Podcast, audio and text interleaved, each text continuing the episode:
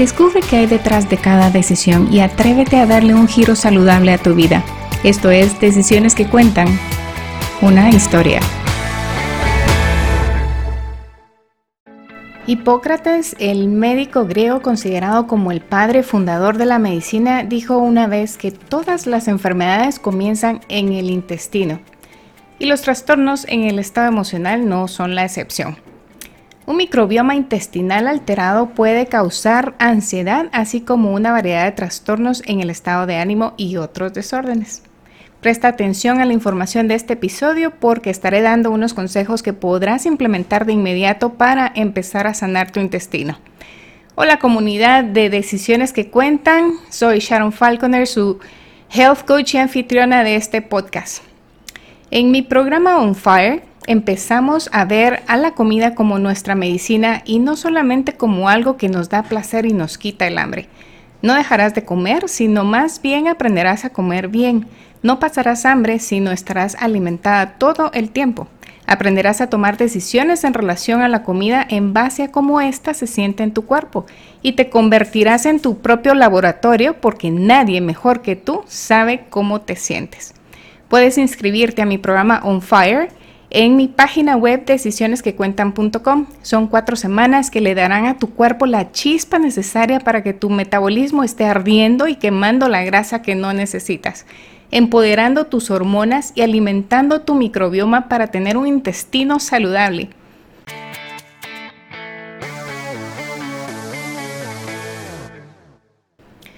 Hace unas semanas terminó una serie documental llamada Broken Brain 2, en donde los protagonistas fueron médicos especialistas en varios campos y estuvo dirigida por el Dr. Mark Hyman. Él es un especialista en medicina funcional. Él es uno de mis mentores en este camino de salud y bienestar. En ambos documentales, Broken Brain 1 y Broken Brain 2, se desarrolla el tema de cómo el cerebro está conectado al intestino y la relación de enfermedades como Parkinson, Alzheimer, entre otras. Hay un par de podcasts que me encantan y de los cuales estudio y aprendo muchísimo. Son en inglés y uno se llama Broken Brain y el otro se llama The Doctor's Pharmacy. Estoy suscrita a ambos y escucho todos los episodios a veces hasta dos o tres veces porque son temas un poco densos en donde hablan de datos y nombres que tengo que investigar al terminar los episodios, pero esta investigación me lleva a otra información interesante y esto se va volviendo en una cadena de, relación tan increíble con temas relevantes a la salud y, y el cuidado del cerebro y del sistema digestivo, que no me canso de leer, de escuchar y de aprender. Y recientemente leí un artículo sobre la conexión del intestino con el cerebro, en donde explicaban de una forma más clara la relación holística en, nuestro cuerpo con los síntomas en nuestro estado de ánimo. En este episodio espero poder contarles los detalles a, a cómo lo entendí y al final te doy unas recomendaciones para empezar a sanar tu intestino. Lo genial de aprender todo esto es ver la maravillosa obra de Dios al crear el cuerpo humano con la capacidad de permanecer saludable dentro de las capacidades cronológicas en cada etapa de la vida.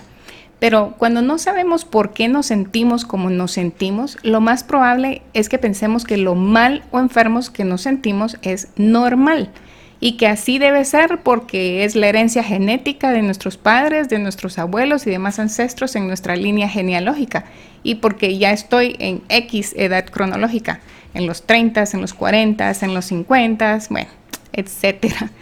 Pero la gran mayoría de adultos sufren de un trastorno emocional entre los cuales está la depresión o ansiedad. Y este sentimiento es caracterizado por temor y temor que pueden afectar negativamente la productividad, las relaciones personales y la calidad de vida en general. Sí, las relaciones personales y por eso es que hay veces que nos peleamos con las personas a nuestro alrededor y no sabemos ni por qué. Y es muchas veces porque nuestro microbioma intestinal está actuando en contra de nosotros. Los tratamientos farmacéuticos manipulan los niveles de neurotransmisores en el cerebro y aunque estos medicamentos proporcionan un alivio para algunos, a menudo no son eficaces y pueden tener efectos secundarios graves. Además, estos medicamentos no consideran la disbiosis intestinal y su disfunción como un contribuyente a este estado o trastorno emocional. La disbiosis intestinal, en palabras más fáciles de entender, sería la alteración de la microbiota o flora intestinal. El cerebro y el intestino se comunican a través de un eje intestino-microbioma-cerebro y un creciente cuerpo de literatura indica que un microbioma intestinal alterado puede contribuir a una variedad de trastornos cognitivos y del estado de ánimo y desórdenes tales como la diabetes, la obesidad, diferentes tipos de cáncer, especialmente el colorectal, alergias, síndrome metabólico, así como la enfermedad inflamatoria intestinal, la ansiedad, enfermedad de Parkinson, enfermedad de Alzheimer, el trastorno por déficit de atención e hiperactividad, el trastorno del procesamiento sensorial, trastorno obsesivo compulsivo, esquizofrenia, psicosis e inclusive autismo. Se ha comprobado que las personas que padecen estos trastornos o enfermedades suelen presentar disbiosis intestinal, si bien sea por una excesiva presencia de bacterias patógenas, o puede ser por una falta de microorganismos beneficiosos o por la falta de la diversidad. Las bacterias en nuestro intestino tienen un poder inmenso sobre nosotros, incluso pueden influir en cómo respondemos al estrés. Este artículo que leí menciona que la conexión entre el cerebro y el intestino se da a través del nervio vago, que conecta el sistema nervioso central con el corazón, con los pulmones y el tracto digestivo. El nervio vago puede ser activado por muchas moléculas neuroactivas que se encuentran en el intestino. También menciona que más del 90% de la serotonina total del cuerpo y más del 50% de la dopamina total del cuerpo se sintetizan en el intestino y no en el cerebro como se ha pensado comúnmente. El microbioma intestinal influye en el cerebro durante toda la vida.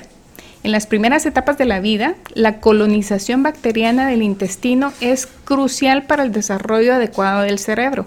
Al momento de nacer, tenemos nuestra primera adquisición de bacterias a través del canal vaginal y posteriormente cuando somos amamantados por nuestra madre. La mezcla de bacterias que vamos adquiriendo a través de estos procesos ayudan a la buena comunidad microbiana, a diferencia de los bebés que nacen por cesárea y son alimentados con fórmula.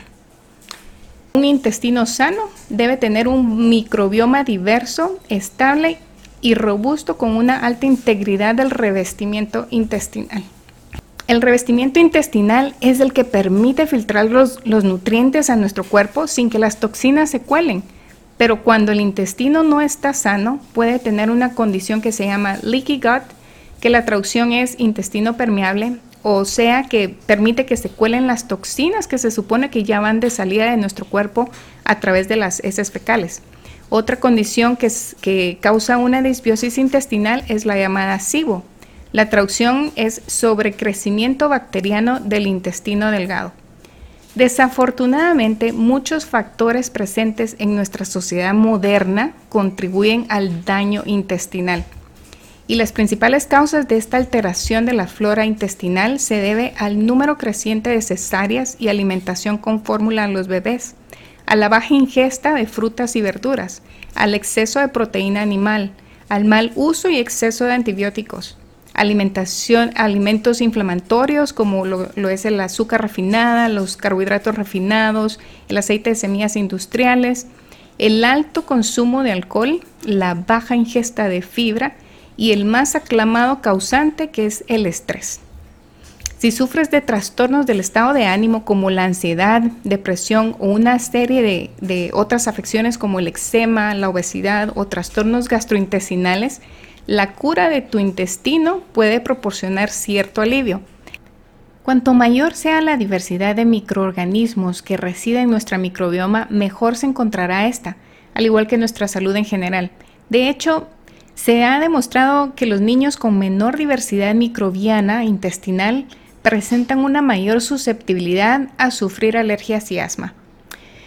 Bueno, entonces, ¿qué debemos hacer para mantener o propiciar una microbiota adecuada en nuestro intestino? Como muchos conocerán la historia del lobo bueno y el lobo malo, representando al bien y al mal, un niño le pregunta al anciano, ¿cuál de los dos lobos ganaría la batalla? Y el anciano sabiamente le responde, La batalla la ganará el lobo que alimentes diariamente. Así que para empezar a cuidar tu intestino te recomiendo que empieces a alimentar las bacterias buenas con los siguientes pasos. 1. Tratar cualquier patógeno, ya sea parásitos, hongos o bacterias dañinas que puedan estar presentes. Consumir fibra, caldo de hueso y alimentos fermentados no podrán lograr muchos resultados si tienes una infección subyacente no tratada Revisa con tu profesional de salud a través de evaluaciones de laboratorio el estado de tu intestino en relación a estos patógenos. 2. Come más fibra. La fibra alimenta el microbioma y las dietas bajas en fibra reducen la diversidad microbiana. 3. Bebe caldo de hueso. Sí, el caldo de hueso y otras fuentes de colágeno y glicina pueden reparar la integridad intestinal. Las gelatinas sin sabor utilizadas en diferentes recetas contribuyen a reparar el intestino también. Recuerda que debe ser sin sabor y sin azúcar. 4. Consume alimentos fermentados naturalmente o probióticos como chucrut, vinagre de manzana crudo. Este es el que pareciera estar sucio con algunos residuos, no el transparente que se ve ya refinado kefir, yogur natural o griego sin azúcar añadidas, entre otros. Los probióticos se les conoce por contener microorganismos vivos que ayudan a la salud y equilibrio del microbioma de nuestro intestino. Mientras nuestro cuerpo tenga una cantidad adecuada de probióticos, nuestro cuerpo será capaz de manejar mejor el estrés, mejorará la calidad de sueño y la memoria. Hay suplementos de probióticos. 5. Consume alimentos con prebióticos. Los prebióticos son ingredientes alimenticios que el organismo no puede digerir y por lo tanto se convierten en alimento para los probióticos porque pasan al, tracto intestinal. Entre los alimentos con prebióticos están las alcachofas, los bananos, el ajo, la cebolla, el puerro, los espárragos, la avena, la cebada, las legumbres y también hay suplementos. Los prebióticos favorecen el tránsito intestinal. 6. Duerme de 7 a 8 horas, porque mientras dormimos, nuestro cuerpo está filtrando, limpiando, regenerando y cargando batería para que todos los órganos puedan ejercer su función adecuadamente. Si has probado los consejos anteriores y aún tienes problemas intestinales, los suplementos de probióticos y prebióticos podrían marcar la diferencia. Consulta con tu profesional de salud sobre la implementación del suplemento como parte del procedimiento para sanar tu intestino. En realidad no se sabe con claridad si las condiciones, síntomas, estados de ánimo o enfermedades en sí mencionadas en los artículos que leí son las causantes de la disbiosis intestinal o si la aparición de la disbiosis ocurrió antes y es la que aumenta el riesgo de la enfermedad. Algo así como qué vino primero, la gallina o el huevo. Pero aunque no se sepa con total certeza cuál es la causa y cuál es el resultado, lo que sí se puede afirmar es que cualquiera que sea el caso, nuestros hábitos juegan un papel fundamental, tanto en la prevención como en el transcurso del tratamiento ya que existe una amplia evidencia científica demostrando cómo la alimentación y los hábitos de vida resultan esenciales para que exista un correcto equilibrio en nuestra microbiota. Y acá es donde entra la ayuda de un health coach. Yo no siempre tuve un estilo de vida saludable, según yo sí, pero mi cuerpo ya estaba dando indicios de que no iba por un buen camino. Si no has escuchado el episodio 1, te invito a que lo hagas al terminar este. Es cortito y allí te cuento cómo es que empecé por este camino de salud y bienestar y ahora mi misión es ayudarte a lograr lo mismo. Recuerda mi programa On Fire. Puedes inscribirte en decisionesquecuentan.com para empezar a darle ese giro saludable a tu vida. Si te ha gustado esta información, compártela con familiares y amigos y sigue la ola de salud y bienestar. Ahora me gustaría saber de ti. ¿Sabías que tu salud intestinal podría afectar tu estado de ánimo? Si sufres de ansiedad o alguno de los trastornos mencionados hoy, ¿qué terapia alternativa te ha funcionado? Házmelo saber en los comentarios. Y recuerda que la decisión más importante es la que estás por tomar en este momento. Es hora de tomar decisiones que cuentan y contar tu historia. Hasta la próxima.